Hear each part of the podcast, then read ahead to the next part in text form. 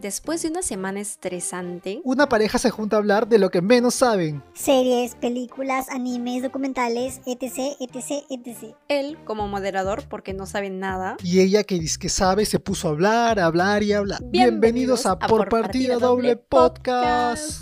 Woohoo, woohoo. Hey,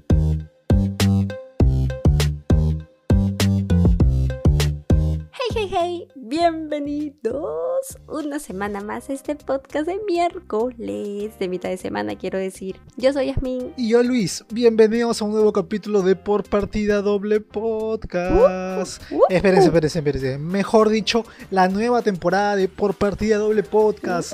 Porque sí, gente, así como han visto, hemos hecho un rebranding al podcast porque, no sé, estábamos con ganas de hacer otra cosa, estábamos con ganas de hablar sobre otros temas, un poco más audiovisuales, así como sale en la preintro de animes, de documentales, de series, de películas, de K-dramas. De cosas que no sabemos pero que igual queremos hablar. Exacto, o sea, nosotros queremos dedicarle todo el podcast, el podcast entero a hablar de lo que realmente nos gusta, pero de lo que no sabemos absolutamente nada, que son el material audiovisual. Por eso es que decidimos tomar este cambio no tan drástico, porque antes solíamos eh, hablar sobre series, películas, hacer reseñas, todo eso, pero ahora queremos enfocarnos netamente en eso. Y para empezar, queremos iniciar con un tema que la verdad que a Yasmin y a mí nos gusta, pero demasiado, demasiado Yep, yep, yep. que son las antologías. Pero antes que nada, Yasmin, dinos, ¿qué son las antologías? Para amarte necesito una Na, na, razón. na, na. No es antología, mujer. Las antologías del material audiovisual, de películas, de series. Por favor, iba, iba a ser, iba a ser mi gran, mi gran canción y decir que no íbamos Ay, a por hablar favor, de ahora quieres cantar como Shakira. No mames, por favor, no, no, no. Te juro que Yo nada más te he dicho que son antologías, no te he dicho que estaba cantes. pensando en cantar esa canción como que toda esta semana y me la malograste, ven. O sea, Es gracias. que acá no te he dicho que cantes como Shakira. Gra- te he dicho que es una antología. Ya mira, antes, antes que nada yo tengo que decir sorry por no haber estado presentes en esas dos semanas y obviamente empiezo este No, podcast antes de decir que es antología, que el CTMR no ha hecho, o sea, su único story fue como que hace dos semanas y de ahí nunca más se volvió a aparecer. Oye, pero ese, fue un buen story, ¿eh? No, no, esa fue un buen story. Ah, Bueno, whatever. Ok, entonces de nuevo empiezo este podcast de la nueva temporada quejándome. Como siempre. quejándome Ya sabía yo. Estamos en esa relación decía yo. tóxica de CTMR, de locutora y todo. Ya decía yo, que no se Pero queje bueno, que raro. ahora se las dio, sí, ahora se las dio de moderador y me va a poner el parche cuando ya me esté yendo en floro, gente. Sí, y lo más probable tú es que me lo floro. ponga porque me va a censurar. Sí. Me va a censurar. La censura empieza ya, y yo no ya. a permitir eso. Tú dime nomás, ¿qué es una antología? Y ya ves, así empieza la censura, ¿ya? Nada, Pero- que para pero tienes razón, amarte, pero no, no, no, razón, no. porque después nos vamos a ir en floro que y es- no quiero que este capítulo dure Claro, como que dos do- horas. dos horas de podcast. Claro, no, no, no, no, no, no. La gente no tiene dos horas de su vida ahí para escuchar nuestras huevas. Claro, y menos a nosotros. Así que, empieza una vez. Ahora sí. Después de haber hecho el intento de cantar como Shakira, antología, porque obviamente es como que el mismo nombre, ¿no? Que es un chiste. Vamos a... Cómic eres. Ay, qué sad. Ok, bueno. Apura, Ni güey. siquiera me preguntó cómo estoy. Pero bueno, X. Las antologías. Ya que vamos a hablar de este tema que yo estoy segura que ustedes han visto, pero capaz no sabían que se llamaba así, este tipo de serie, este formato. Las antologías básicamente se caracterizan por tener una historia diferente en cada temporada, o ya si es como que mucho más hardcore, ya en cada capítulo, ven, ¿no? Y por ende, los personajes varían, ¿no? Porque ya es como que son historias distintas, tienen que haber personajes nuevos y bueno. Y bueno, ya si tú te quieres poner en plan Marvelitas, en plan DC y crear un universo cinematográfico, le metes conexiones entre historias, que es lo que vamos a ver también en... ¿Cuántas, creo? ¿Dos? Sí, se podría decir en una más marcada que en las otras. Pero en dos de las tres eh, antologías que vamos a hablar en este episodio. Así que básicamente eso es lo que es antología. Man, ya. Historias distintas, personajes distintas en cada temporada o en cada capítulo. Mira. Dependiendo de qué es lo que quiera hacer el director o la productora o lo que sea. Claro, mira, yo hace. ¿Qué habrá sido? Hace tres meses, cuatro meses, ni idea que era antología. Ah, pero para cantarla. Sí, borracho, para amarte. Ah. Sí, uf, yo sí me sabía la Se canción. supone que me ría. Pero, o sea, hace cuatro meses, cinco meses, no sabía que era antología hasta que tú me lo explicaste. Y dije, man, ya así se llamaba esa cosa, ¿no? Que cada capítulo cambiaban, que no era lo mismo. Y vamos a ver, en este capítulo, vamos a ver tres series que tienen la antología marcada, súper, súper marcada. Es más, podría decir que son características de estas series. O sea, si estas series no tuvieran antología, no serían lo que son estas series. Ya me entenderán, yo sé que me estoy enredando, pero ya, ya- pero, pero ya me van a entender. Así que... Sí, sí, ya te estás enredando. El moderador Primero- se está enredando. ¿Dónde se ha visto esto, carajo? No, no, no, no, es que me esté enredando, es que simplemente a mí la antología como que me gusta, me apasiona, soy intenso en eso. Porque, ojo, porque vamos a empezar con una de mis series favoritas, ¿ah? Una de nuestras series favoritas. Ya. Me acuerdo que hace dos años nos enganchamos con esta serie, pero Horrible. feo, feo, feo. Vimos las tres temporadas. No, miento, vimos las cuatro temporadas. Ahí estábamos debatiendo cuál es la Men, mejor cinco. escena, cuál es el mejor capítulo. Cinco, ¿verdad? No, cinco. ¿Cuál es la mejor temporada? ¿Cuál es el mejor capítulo de cada temporada? ¿Cuál es la mejor escena? ¿Quién actuó mejor? O sea, estábamos siempre debatiendo cuál es el mejor capítulo. Es que en serio, esta es una de las antologías que más me ha gustado, que más nos ha gustado. Por eso decidimos empezar hablando sobre Black Mirror. Para mí, el señor de las antologías. Pero para Yasmin, cuéntanos, para ti, ¿qué es o sobre qué trata Black Mirror? Sí, pero antes que nada tengo que hacer disclaimer. Algo que me gustó que dijiste es que siempre cuando veíamos Black Mirror, cada capítulo, no me acuerdo quién empezó con esto, si tú o yo.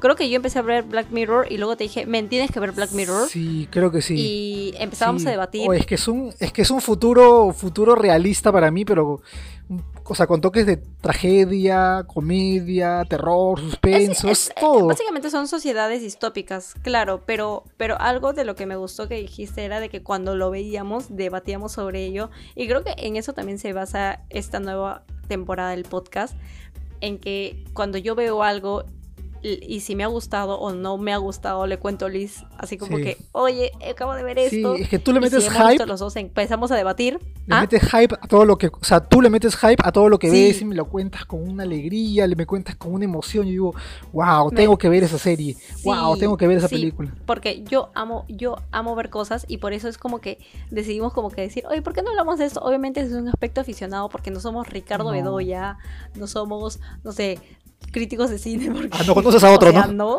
Ya, está bien, se nota. ¿Ah? No conoces a otro, se nota. Se notó. No, este, no, no conozco a otro. Pero la cuestión es de que eh, eso es lo que me gustó y ahora sí cierro el disclaimer Queda para disclaimer, empezar ¿no? con Black Mirror.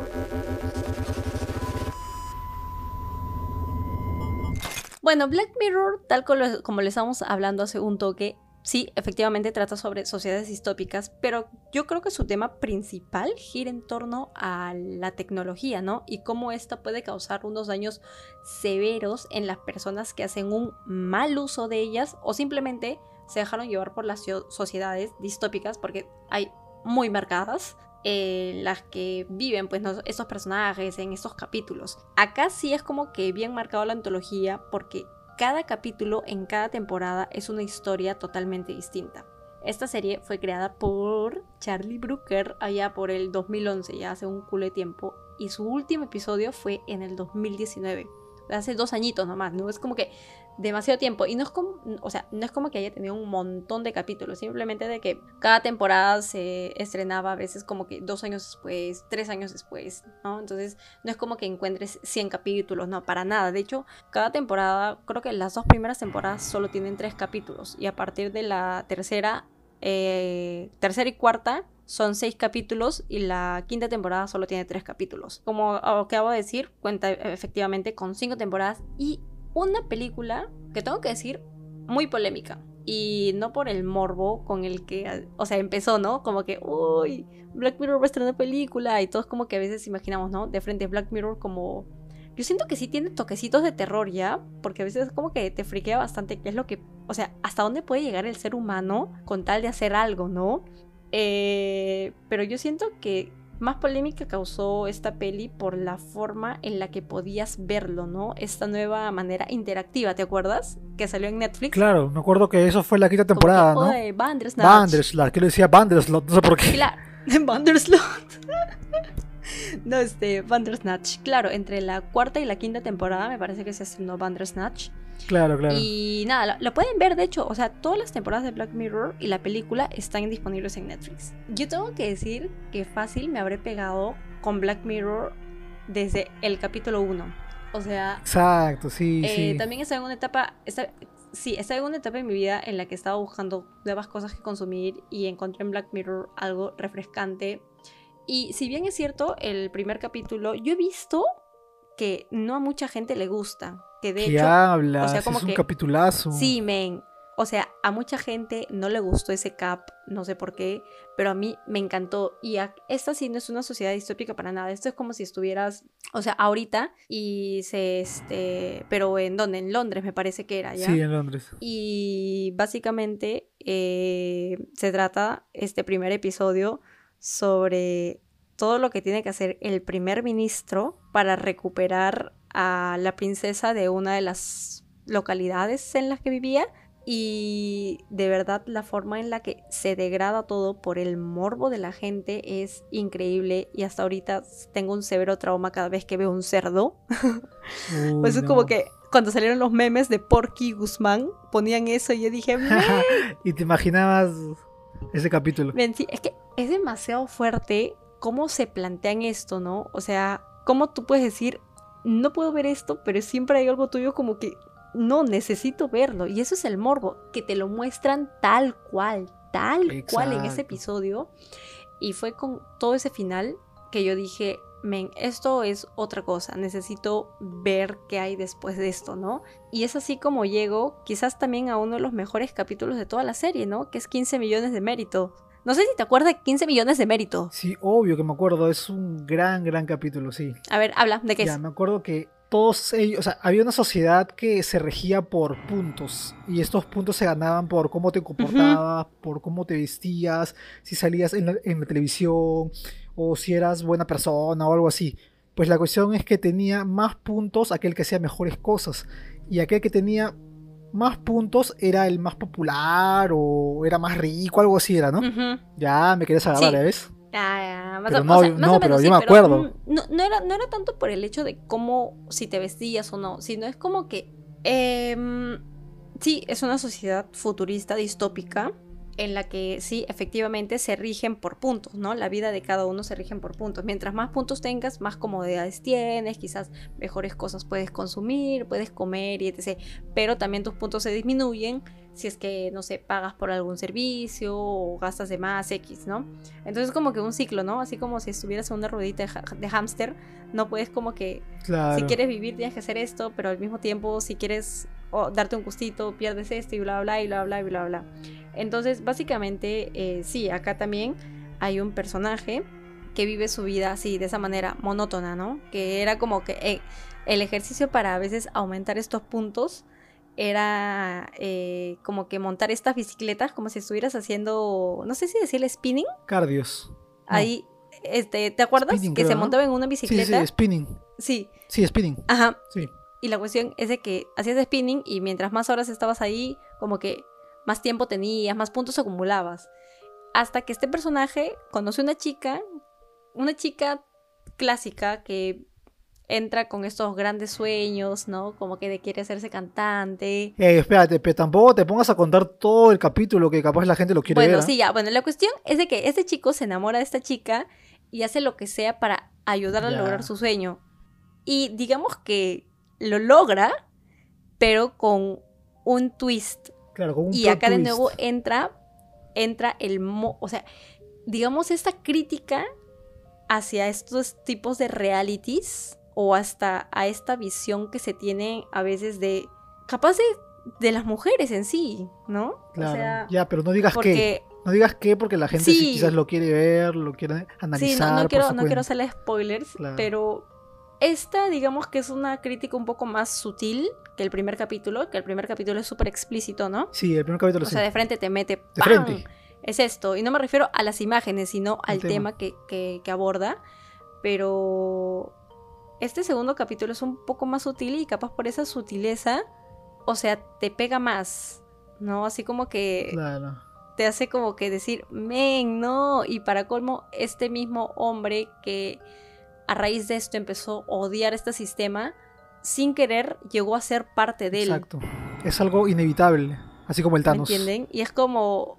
No te, o sea, por más que tú intentes, te queda esta idea, ¿no? Por más que tú intentes ser, no sé, hacer un cambio o marcar una pauta, puedes cambiar al mundo Claro. o simplemente vas a terminar como que sumergido en él, ¿no? Entonces como, men, o sea, hay mucho de qué hablar por este episodio. Es bien triste, pesimista, pero realista a la vez. Sí, sí, sí, sí, sí. Porque te hace pasar por una montaña rusa este episodio, ¿no? Como que este, esta etapa bonita en la que esos personajes empiezan a conectarse, pero luego todo cambia y el personaje principal se va a la B. Sí. Y de ahí como después de irse a la B encuentras ciertas comodidades, pero a raíz de qué? O sea, ¿de verdad consiguió lo que quería o simplemente es como está atrapado, ¿me entiendes?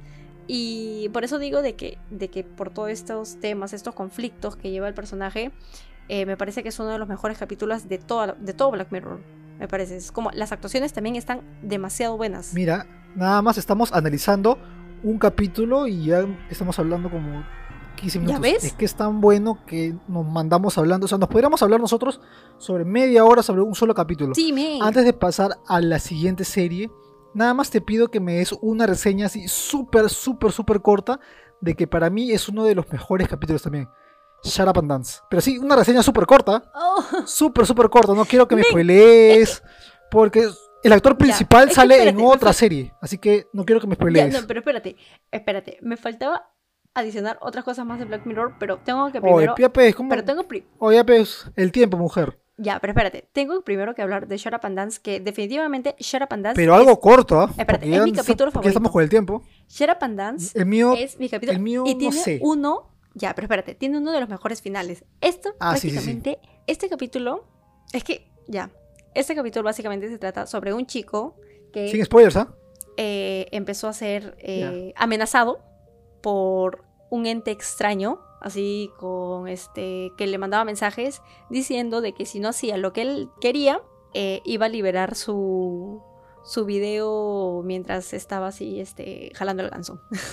Su, su mayor secreto. Nada más su mayor ahí. secreto. Su intimidad. Nada más. No tienes que Ya. seguir dando explicaciones. Entonces, ya, claro, pero la cuestión es de que vamos viendo.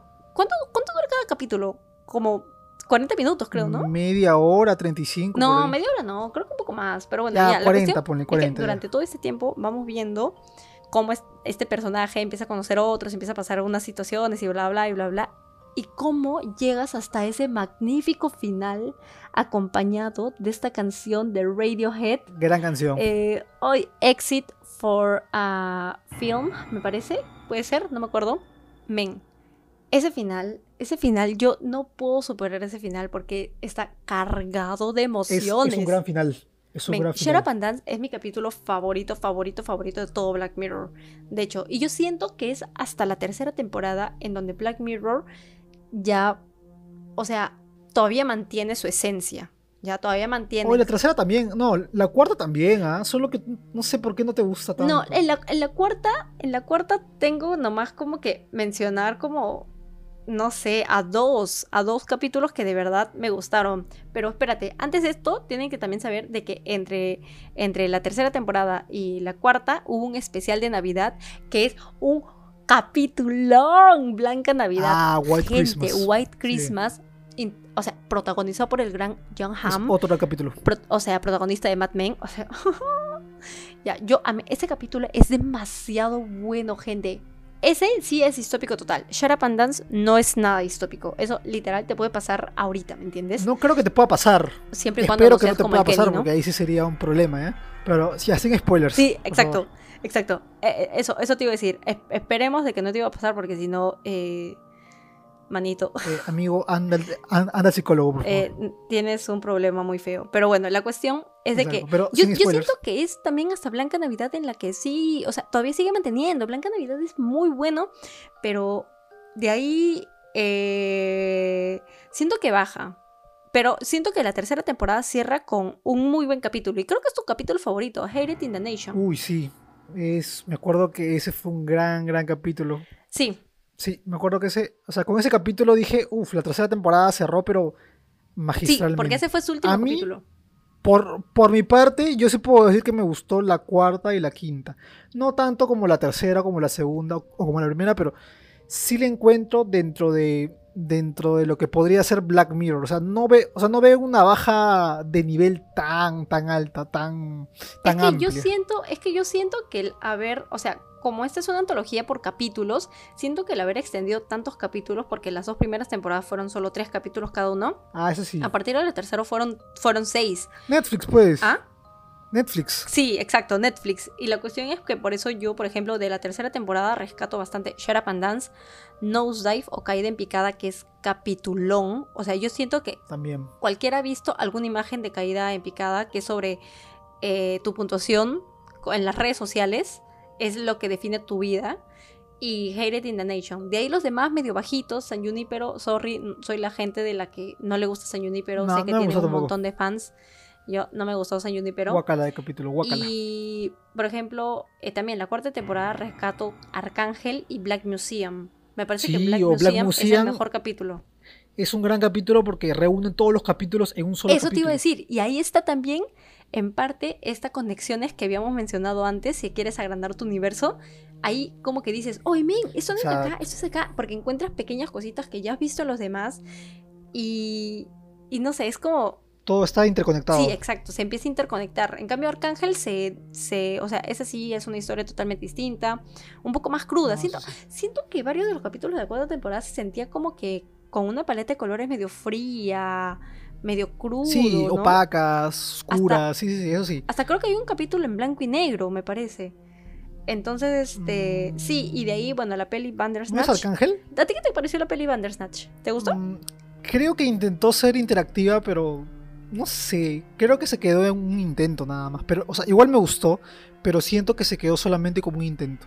Siento que pudieron haber dado mejor, o sea, mejores cosas, pero siento que para hacer un intento, para hacer la primera vez de hacer una película in- interactiva, siento que le fue de regular para arriba. Pero no como, o sea, no como algo que estábamos esperando, al estilo Black Mirror, de así como puntajes altos, no. Si, si no le pondría un puntaje de 7, 7 y medio, a lo máximo. Yo también. Cuando por lo Eh, general Black Mirror tenía de 8 para arriba, 9 para arriba. ¿no? Claro, exacto, porque como dices, es una película de Black Mirror, uno imagina, uff, una cosota, y aparte que también se le decía el tema de, de esta cosa interactiva en Netflix, ¿no? Que no muchos sabían cómo era y todo. Pero sí, siento que también la sentí muy larga. O sea, se- sentía que mientras más escogíamos estos caminos por los que podía pasar el protagonista o los personajes, eh, se hacía un poco largo. Y por eso a veces creo que salía Tan largo como lo que estamos hablando Sí, ahorita. como que cuatro horas Así que, decían de que duraba. Pero bueno, ya, X. La cuestión es que en la última, última temporada siento que fue sin pena ni gloria. Ahí actúa la Miley Cyrus y yo la amo y todo, pero su capítulo no fue de mis favoritos. Rachel, Jack and Ashley 2. Y Sí. ¿te acuerdas de Striking O Vipers? sea, me acuerdo que ese capítulo eh, fue, como que como que el furor en internet. Men, me acuerdo sí. que todos decían, oye, sí, Black, eh, Black Mirror por Miley Cyrus, algo así. Y decía, ah, bueno, supongo que el capítulo va a estar bueno, ¿no? Y no es que ha estado malo, pero no estuvo a la- a las expectativas de Black la Mirror. canción, la canción es súper chévere. Sí, eso sí. O sea, y me gustó como que toda la publicidad que le hicieron, con los números para llamar, Sí, con, con Hannah Montana, decir, con, eh, con Miley Cyrus, promocionando el capítulo, todo eso. Me gustó lo que hubo antes del capítulo, pero como que en sí el capítulo, no sé, o sea, no llega a ser tan malo como, como San Junipero, pero no siento que haya estado al nivel de Black Mirror. Y con eso cerramos, gente, porque tenemos que pasar a la siguiente antología, porque vamos a estar, mira, nosotros podemos estar hablando sobre Black, sobre Black Mirror como por dos horas. 50 horas. Como Sí. dos, tres horas, cuatro horas, pero los vamos a aburrir. Y como queremos seguir hablando Sí. sobre otras antologías, va- vamos a pasar a una antología que yo solamente vi a la mitad. Y no es porque me haya aburrido, simplemente porque el día justo que lo vi estaba cansado, pero estaba muerto, muerto, muerto. Pero Yasmín se los puede asegurar Y se durmió. que esa también es una muy, muy buena serie. Bueno, la primera parte. La segunda, eso sí, yo no sé, pero Yasmín me ha dicho que no está tan buena como la primera. Nos referimos a The Haunting of Hill House.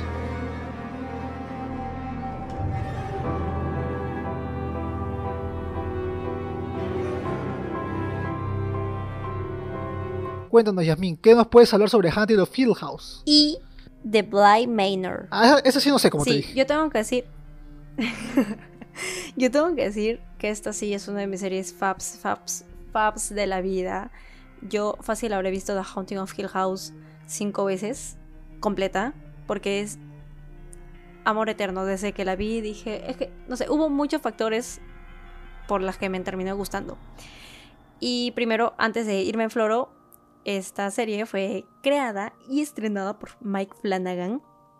Y, digamos, se vendió como una serie de terror, y lo digo entre comillas, en el 2018 por Netflix. Y cuenta con 10 capítulos la primera temporada y la segunda, la segunda también cuenta con 10 capítulos. Y bueno, ahorita vamos a hablar primero rápido de la primera temporada. La primera temporada básicamente narra el drama de una familia atormentada por una casa.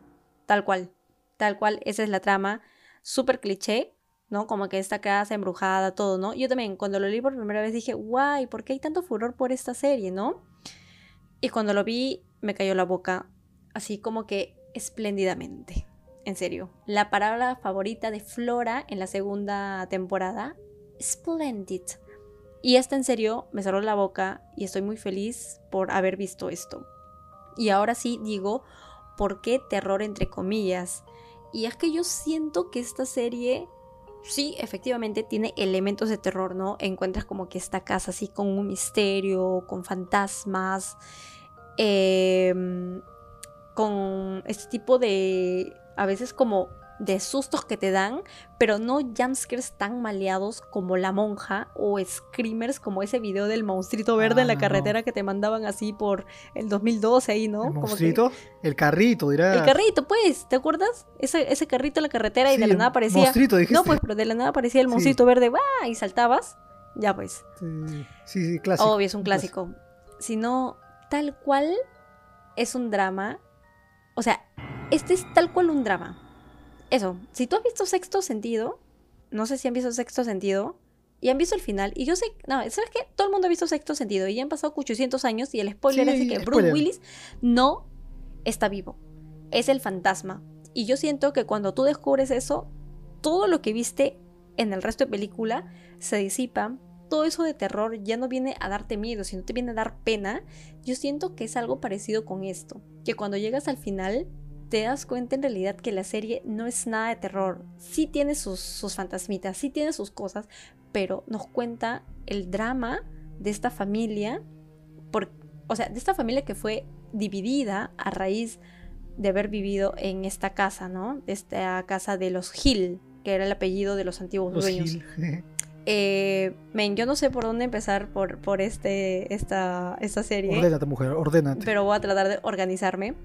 Eh, primer lugar, siento que la manera en cómo introducen a los personajes lo hacen, son cinco hermanos, eh, lo hacen en los cinco primeros episodios, no empiezas a conocerlo y todo. Y sí, yo tengo que decir completamente que los dos primeros capítulos los sientes súper lentos, Con razón me dormí. sí, tú sí, pero yo sí, mira, yo a mí también me parecieron un poco largos. De hecho, el segundo capítulo me pareció de todos los hermanos, digamos, el más flojito. El primero siento que que uno recién se está acostumbrando a cómo está narrada también, porque se salta, se salta de tiempo. A veces como que tú dices, ¿en dónde estoy? ¿En el pasado, en el presente? ¿O estoy hace dos días del presente, no? Y de ahí, de eso, al final del primer capítulo es donde te enganchas de verdad, porque ya te empieza a causar la intriga de ¿qué? ¿Qué es lo que acabo de ver? El segundo sí me parece un poco más flojito. El tercero definitivamente es uno de mis capítulos favoritos de Hill House, eh, con la hermana de- del medio. Me parece muy, muy bien actuado, una historia muy interesante. El cuarto es del hermano menor de Luke, eh, muy bueno también. Creo que a mi hermana personalmente le, le, le gustó bastante ese capítulo, le chocó emocionalmente. Y el quinto capítulo, yo creo que a los 20 minutos ya estaba llorando, porque ya manchaba un poco a la chica, que es la hermana menor. Eh, y no sé, o sea, ese capítulo para mí es emocional. Siempre que decido ver Hill House, decido ver por ese capítulo en particular y por el sexto y por el último. Siento que el quinto capítulo está cargado de emoción en el que te dan el twist de la vida de la mujer del cuello roto. Men, yo nadie se veía venir ese twist. Nadie se veía venir eso.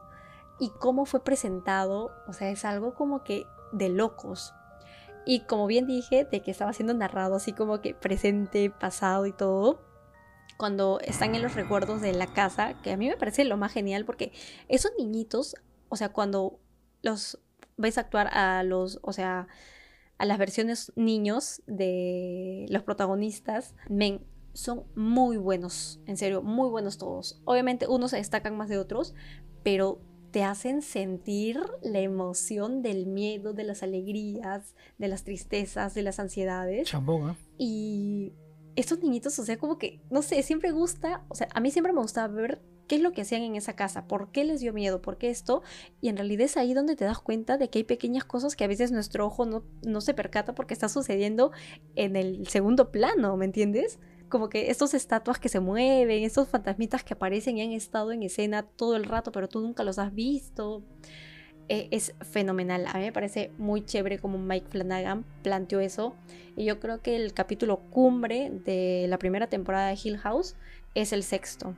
Yo siempre voy a decir, ese capítulo es una obra de arte. Men, tienes solo 5 o 6 planos secuencias. O sea, como que 20 minutos. Porque es como el capítulo dura cerca de una hora. Y todo lo que carga ese capítulo como tal es, es magnífico, men. O sea, como el papá empieza a ver a sus hijos, o sea, ya son grandes, pero en su mente todavía siguen siendo niños, y luego retroceden en el tiempo y, y o sea, empiezan a recordar un evento que los marcó también, sobre todo a la pequeña. Men, ese capítulo es oro, ese capítulo es oro, oro, oro puro, y no sé, yo siento que el final ya es la cereza del pastel, le meten la emoción hasta más no poder. Y si no sueltas una lagrimita con eso, no eres humano, en serio, no eres humano. Es un muy buen capítulo. Y cuando terminé de ver eso, todo el miedo, todo el psicoseo que sentí antes se disipó.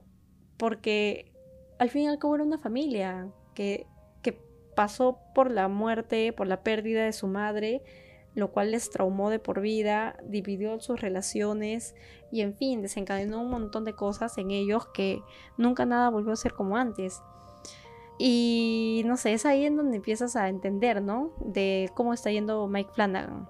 Y de ahí se anunció su segunda temporada. Y yo estaba feliz porque no iba a continuar esa historia. Yo dije, déjenla acá, está bien que se quede ahí porque no quiero que siga la historia, sino a veces la cagan porque es como que a veces cuando extienden mucho algo se termina arruinando. Claro, lo explotan, pues, ¿no? Sí, lo sobreexplotan demasiado, pero yo agradezco que Mike Flanagan dijo Nel, perro, y se cerró y dijo mejor voy a hacer una antología.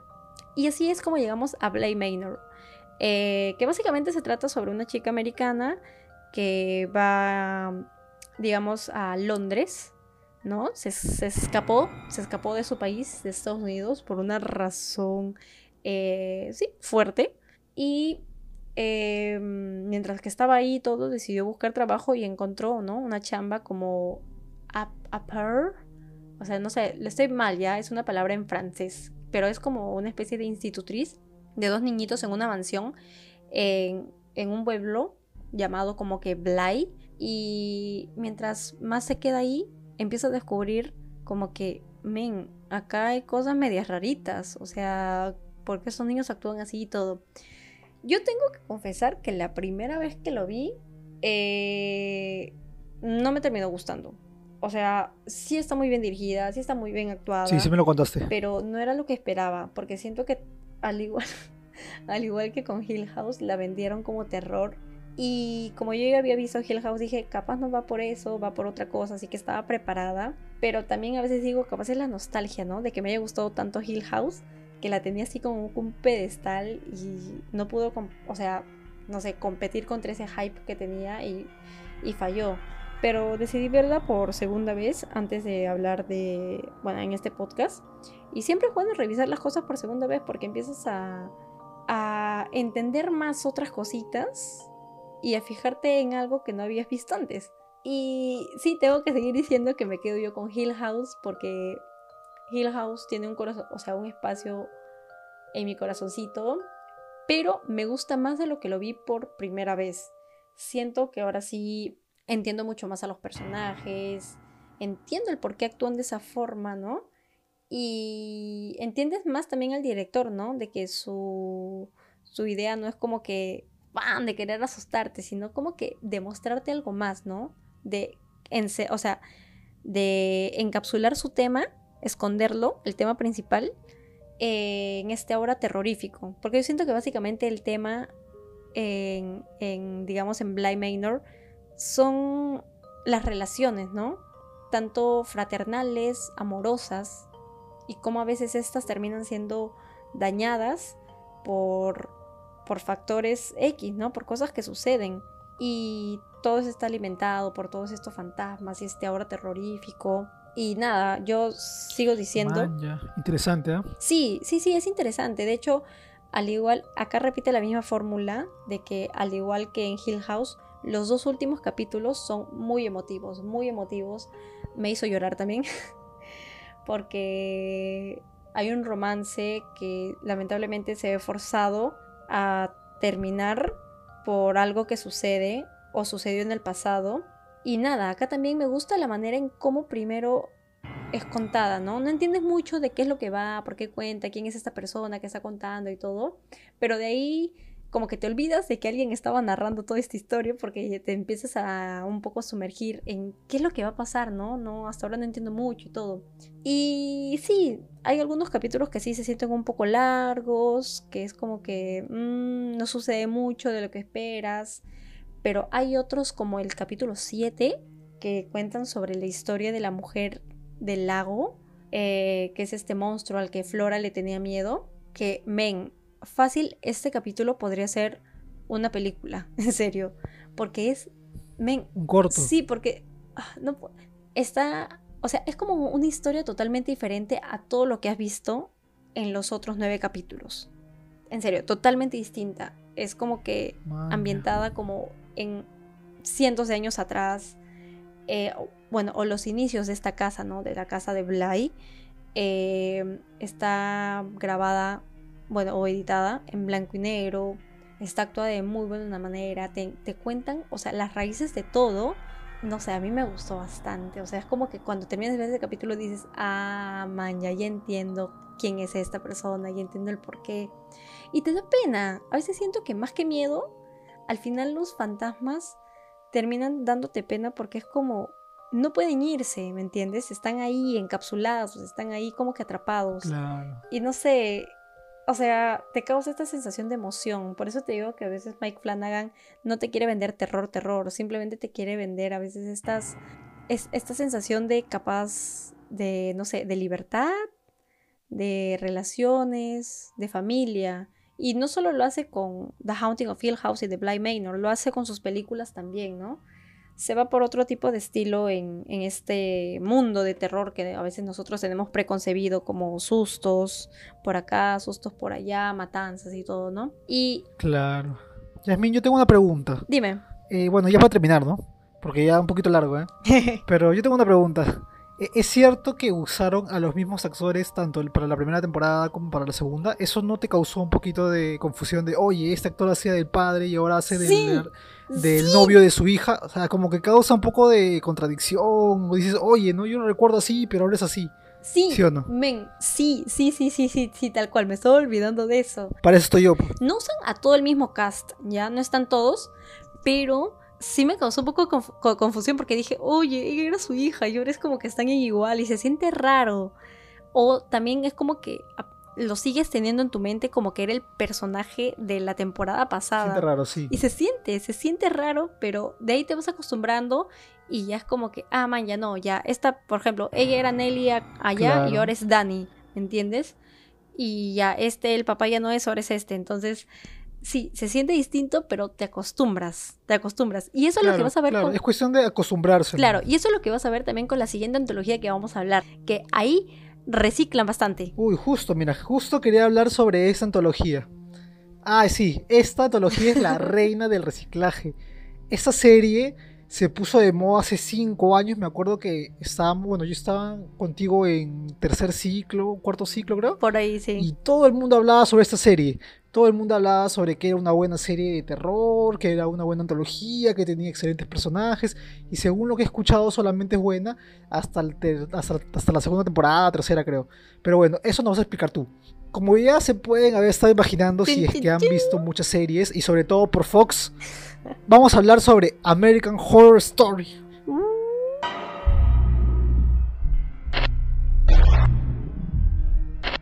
Nos puedes contar, Yami, sobre American Horror Story? Bueno, esa, como tú bien has dicho, es una famosa serie creada por Ryan Murphy y Brad Falchuk. Sorry si no pronuncio bien tu apellido, Brad, pero creo que es así. Sorry, en serio. Y a ver, eh, sí, esta, esta serie es, es antiguita, eh, no me acuerdo ahorita el año, les mentiría, pero todavía sigue en emisión. No, ¿Ya? ¿En serio? Tengo que decir, sí, sigue, sigue en emisión, están en la temporada Shit. 9, pero yo solo he visto hasta la quinta temporada. Así que esta mini reseña, este mini comentario va a ser como que hasta la quinta temporada. Eh, sí, efectivamente, yo conocí esta serie por unos edits que veía en YouTube sobre, sobre este silbido de Kill Bill, el este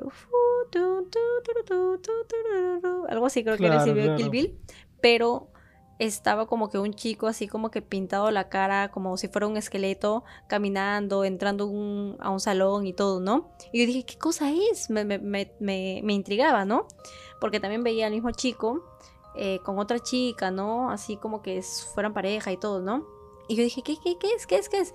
Y ahí me enteré de American Horror Story. Entonces, vi la primera temporada y como que sí, o sea, te la tratan de vender como terror también, porque yo siento que eh, se podría decir que los temas que giran en torno hasta la quinta temporada, porque yo solo he visto hasta la quinta temporada, giran en torno a esto, pues, ¿no? A fantasmas, a maldiciones, a casas embrujadas, a brujas como tal. Eh, pero los creadores le añaden un toque, que no sé cómo explicarlo, pero es como que tú lo ves y dices, ah, esto es de eh, American Horror Story, esto es de Ryan Murphy, porque creo que tiene un toque visual, o capaz en la forma en que es contada, no sé si decirle medio campi, pero que es parte de ellos, ¿ya? Y como estábamos diciendo, al igual que en Hill House, estas como que reciclan más actores en cada temporada, porque cada temporada acá es distinta. Pero acá sí reciclan mucho más actores, ¿ya? Porque en Hill House creo que nomás reciclaron a 3, 4 de todo el caso original. Eh, acá reciclan actores como Evan Peters, que es el Quicksilver ahorita en no sé qué peli. Claro, recontra famoso. Sí, sí, sí, sí, sí, ya. Claro, él. claro. También está Sarah Paulson, que fue una ganadora de un Emmy, creo, o un Golden Globe hace como dos, tres años. Y Jessica Lange, también una actriz súper renombrada en todo este mundillo de Hollywood.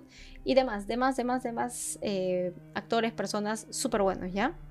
Ahorita esta serie está disponible en Amazon Prime, por si acaso. Yasmin, yo tengo una pregunta para ti. Dime, Para ti, de las cinco temporadas que viste, ¿cuál es la mejor y por qué? yo definitivamente cerrado, lo digo, siempre lo diré, la segunda temporada. ¿Por qué? Asylum es la mejor. Si bien yo empecé a ver American Horror Story por la primera temporada, porque me quedé como que, ¿what? Y yo no sabía que era una antología, ¿ya? Y cuando pasé a la segunda temporada, era cosas literal, era súper distinto, porque la primera es sobre una casa embrujada, sobre este personaje de Evan Peters, que conoce a la flaca esta, que no me acuerdo su nombre, y empiezan a relacionarse ahí, ¿no? Empiezan a hacerse como una, un- una especie de, de relación amorosa, pero también está la historia de sus padres, es toda una, una cosa.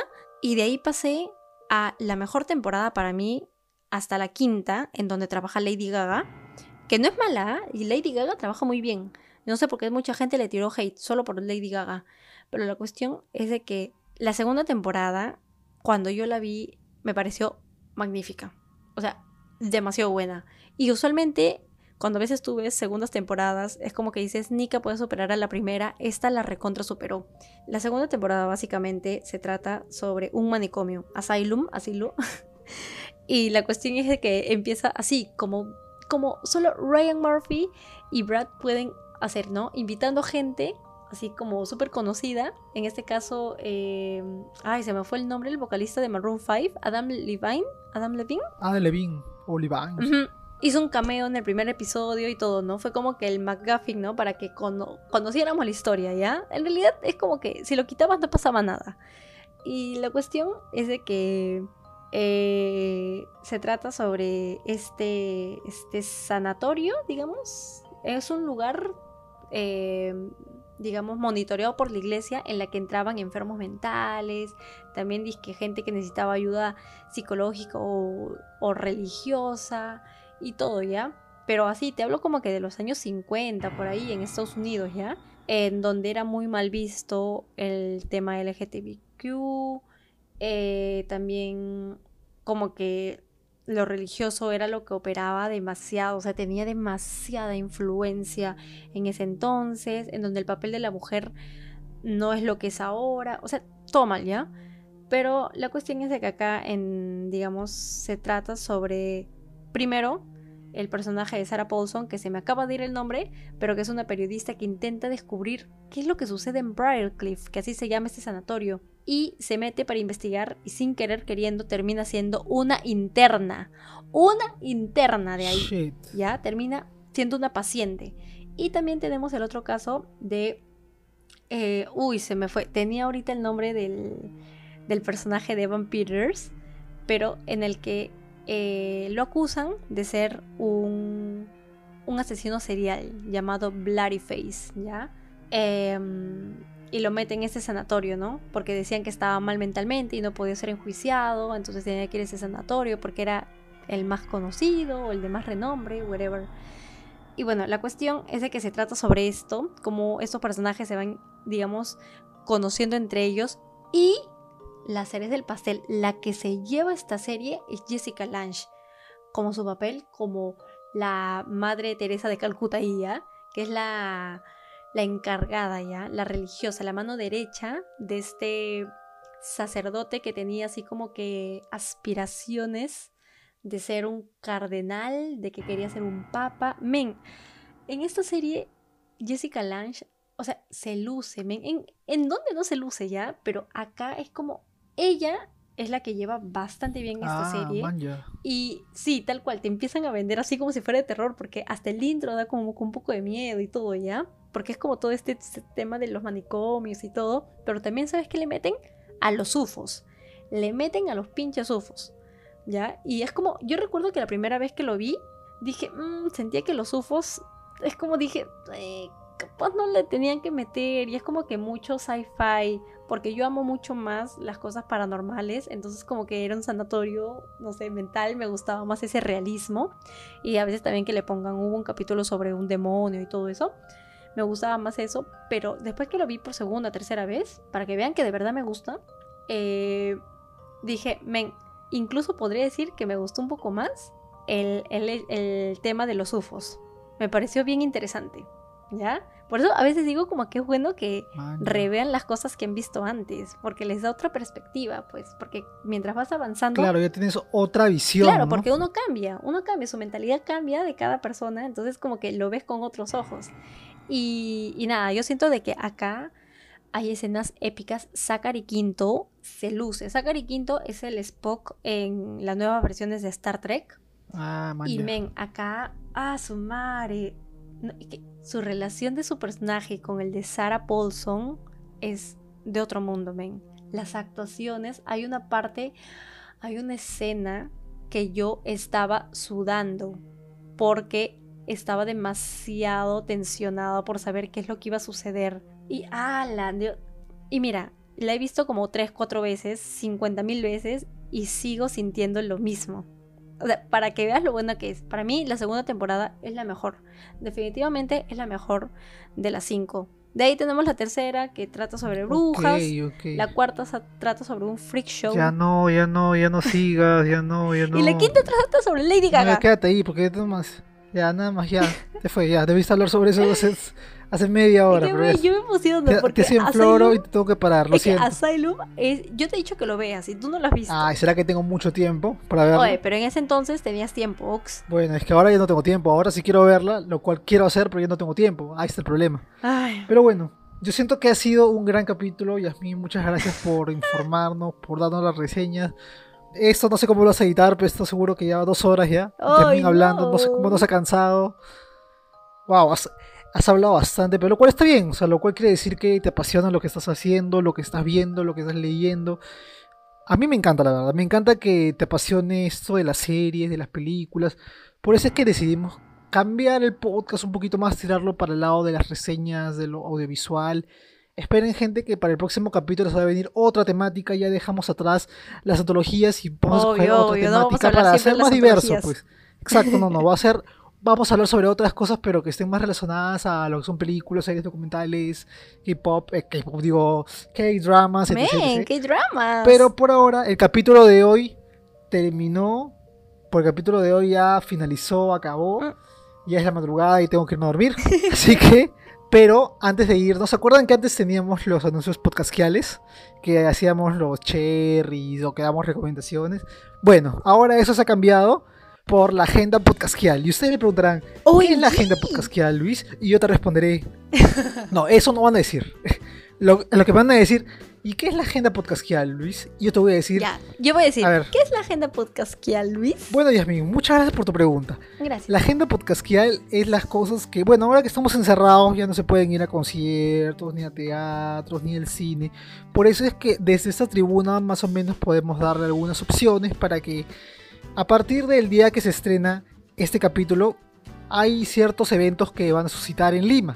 Así que lo que nosotros queremos hacer es darle unos consejos de los cuales nosotros creemos que son los mejores eventos en los cuales ustedes, nuestro público, el público conocedor, puede invertir su plata. Bueno, yo me voy a encargar de esa sección. Esa sección va a ser enteramente mía, ya que Yasmin se puso a hablar tres horas sobre sus series favoritas. Siento. Esa vez me toca hablar a mí sobre la, sobre la agenda podcastquial. Empecemos por orden de fechas, ¿ya? Bueno, les voy a recomendar una obra de teatro que no la he visto porque no se estrena todavía, pero que ya solamente viendo la reseña, viendo la descripción, el resumen, se puede ver que está buena. Se llama El Joker. Y no es el jaja, no es el broma, no, no. ¿El Juas Juas? Es. No, no es, es otra cosa. El es el. Joker, pero ese Joker a lo peruano. Mira, te voy a. O sea, te voy a contar más o menos de qué va la trama, ¿ya? A ver. Resulta que tenemos a un guionista llamada, eh, llamado Alex Dumas, el cual es un escritor que trabaja para la televisión. Sin embargo, este Alex Duma es un escritor que está muy presionado porque su jefe quiere que le entreguen mañana un guion extenso. Además está presionado porque su novia quiere que pase más tiempo con él cuando él no tiene tiempo. Además tiene la presión de que su casero viene todos los días a cobrarle la renta, pero él no tiene dinero porque su jefe aún no le ha pagado. Con todas esas presiones que tiene, justo se le malogra su computadora el día que se va a poner a escribir su guion. Bueno, con toda esa desesperación lo que hace es llamar a un técnico de computadora para que pueda arreglar la situación. Pero lo que no sabe Alex es que ese técnico no solamente lo va a ayudar a superar sus problemas con la computadora, sino también lo va a ayudar a superar sus problemas con el guion. Ya no le spoileo más porque, bueno, tampoco cuenta más la descripción, ¿no? Pero por lo que he podido leer, esto vale la pena. Además que una cosa más interesante es que solamente son tres actores y los tres actores no viven en el mismo país, sino uno te habla desde Perú, otro te habla desde Argentina y otro te habla desde Estados Unidos. El Así poder del teatro virtual. el poder del teatro virtual. Antes de la pandemia esto era, esto era imposible. Pero ahora con esto de la pandemia ya un actor puede estar en tal lugar, otro en tal y otro en tal y pueden hacer una obra de teatro como es esta. El Joker, se las recomiendo.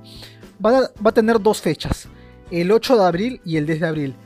Todas las fechas son a partir de las 9 de la noche y las entradas las puedes encontrar a 25 soles. Para mí, dentro de todo el catálogo que he visto, está muy barato y creo que vale la pena. Suena demasiado chévere. Porque no sé si conocen eh, al actor Carlos Torto. Sí. Bueno, de los tres actores creo que es el, creo que es el más conocido. Disculpen mi, mi ignorancia, yo no sé mucho de teatro, no sé mucho de actores reconocidos. Yo a la justa sí reconozco a los que salieron en, en la televisión o a los que son me- me- medianamente conocidos. Así que me disculparán si conocen a los otros, pero yo nada más conozco a Carlos Torto. Lo cual no quiere decir que los otros actores sean menos. Para mí los tres actores son igual de buenos, porque para hacer esta obra de teatro yo creo que se necesita una gran capacidad actoral. Así que, por el resumen que les he dado, les recomiendo que vean esta, esta función. Men, me ha gustado. Bueno, me ha gustado lo que ha gustado. A mí también me gustó, por eso que lo comenté. Dije, wow, esta trama se ve increíble. Bueno, ahora pasemos al lado más musical. El viernes 16 de abril te puedes comprar tu chelito, te puedes comprar tu traguito porque se viene el unplug de una de las bandas peruanas más reconocidas en todo el mundo y una de las que más me gusta a mí. Amén. Si es que te gusta, Uh. te quiero, la chata, libre, por tu amor, fin del tiempo, decir adiós. Si te gustan las canciones cortavenas, uff, Amén tiene que ser tu banda favorita. Y coincidentemente, este viernes 16 de abril se van a presentar a las 10 pm mediante el Miraflores Streaming, que es el streaming del- de la municipalidad. Como dije, va a ser el viernes 16 de abril a las 10 pm y las entradas nada más están 25 luquitas. Así que si te ¿ah? quieres achorar con Amén, te compras sus chelitas, te compras sus pequeñitos y te pones a escuchar los clásicos también, porque ¿qué peruano han escuchado La Chata, Decir Adiós, Libre, Te Quiero? Son canciones clásicas que le dedicas a tu pareja o, o que las escuchas tú solito, borracho, triste. Hasta yo que no, que no sigo la música peruana, he escuchado, creo que decir adiós. Exacto, o sea, son clásicos Sí. que le he escuchado a todo el mundo, exacto. O sea, si quieres escuchado decir adiós o te quiero o libre, la chata. Son canciones clásicas que si las quieres escuchar, aquí tienes la mejor opción. Además, aquí no le gusta un unplug, o sea, un unplug tiene, Eh, tal, eso. tiene ese sí. no sé qué que... Exacto, ese tiene, tiene ese no sé qué, no sé, a mí, a mí me gustan los unplugs. Sí, es otra versión, es Unplugged. otra versión de A mí los me gustan los artistas. Ujú. Sí, sí, exacto. Bueno, para terminar, eh, voy a terminar con algo que quizás no se le esperaban, pero es un, es un monólogo slash teatro. Y a que no adivinan quién es el protagonista. ¿Tú? No, a ver, te lo dejo como una trivia para ti. O sea, o sea, si te digo esta característica, a ser súper fácil. A ver, a ver. Es un ex primer ministro. Listo. Ah, este, Salvador del Solar. Exacto. Podemos encontrar a Salvador del Solar en la obra llamada Yo, Sina, el poeta. Epa, no sabía. Bueno, exacto. Exacto. O sea, yo también me sorprendí. Yo estaba buscando por Joy a saber qué recomendar y dije, aguanta, Salvador de Solar. Así nomás no actúa Sí, Salvador pues. de Solar. ¿ah? Así que, no sé ustedes, gente, pero yo aprovecharía para verlo. Y está auspiciada por el británico. Así que, Oh. ya ahí ya tienen, o sea, que lo auspicie el británico y que sea Salvador del Solar ya significa que va a ser una obra de buena calidad. Va a ser un monólogo de buena calidad. Será el sábado 17 de abril a las 8 pm y las entradas están 25 soles. ¿Ves? Las entradas no superan los Uy, 30 men. soles. Y los tres y las tres recomendaciones ah, que les he dado con las real ofertas. ha sido las rías ofertas y creo yo que vale la pena pagar por esto. Así que gente, hasta acá se ha quedado la gente. Ya ves, te dije que te iba a gustar y tú no querías meter el- este, esta parte. Tú dices, no, ¿para qué meter una agenda cultural? A la gente no le va a gustar. Yo sé que a la gente le gusta saber lo que se puede hacer, ya que estamos en pandemia. Estás todo el día en tu casa haciendo lo mismo. ¿Para qué? Mejor te pones en tu compu en vez de ver tu porno, de ver tus películas piratas. Mejor pagas tus 25 luquitas y te pones a escuchar a Men, te pones a ver a Salvador de Solar, o te pones a ver una obra de teatro que, o que tiene una buena trama y listo.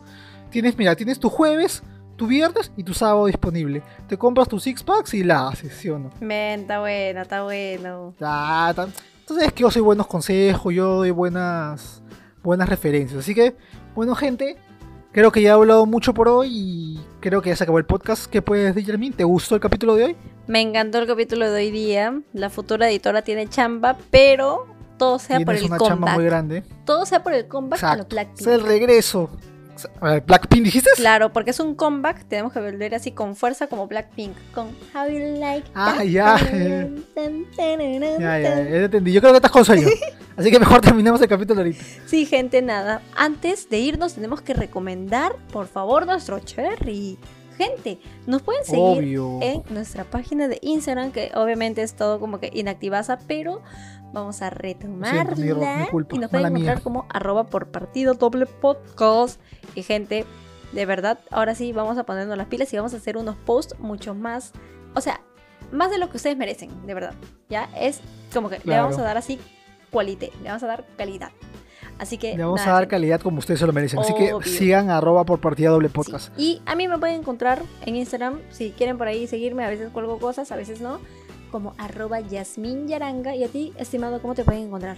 Habla rápido. A mí me pueden encontrar como arroba luis.lazaro96 y como ustedes saben ya para qué repetirlo no subo nada, pero bueno, si quieren seguir a una cuenta que no sube nada y que está ahí simplemente para hacer espacio, ahí está, luis, ar- luis.lg96 y ahí me pueden seguir en Instagram. Muy bien, gente. Y bueno, con ese último cherry del capítulo, nos vamos. Nos despedimos. nos Es hora de irnos a mimir, es hora de irnos a dormir, a la camita. A la camita, a la camita. Nos vamos a mimir porque ya de verdad estamos cansados, pero de verdad estamos esperando de que les haya gustado este capítulo y que por favor vean algunas de las cosas que les estamos recomendando porque en serio lo hacemos desde el fondo de nuestro corazón.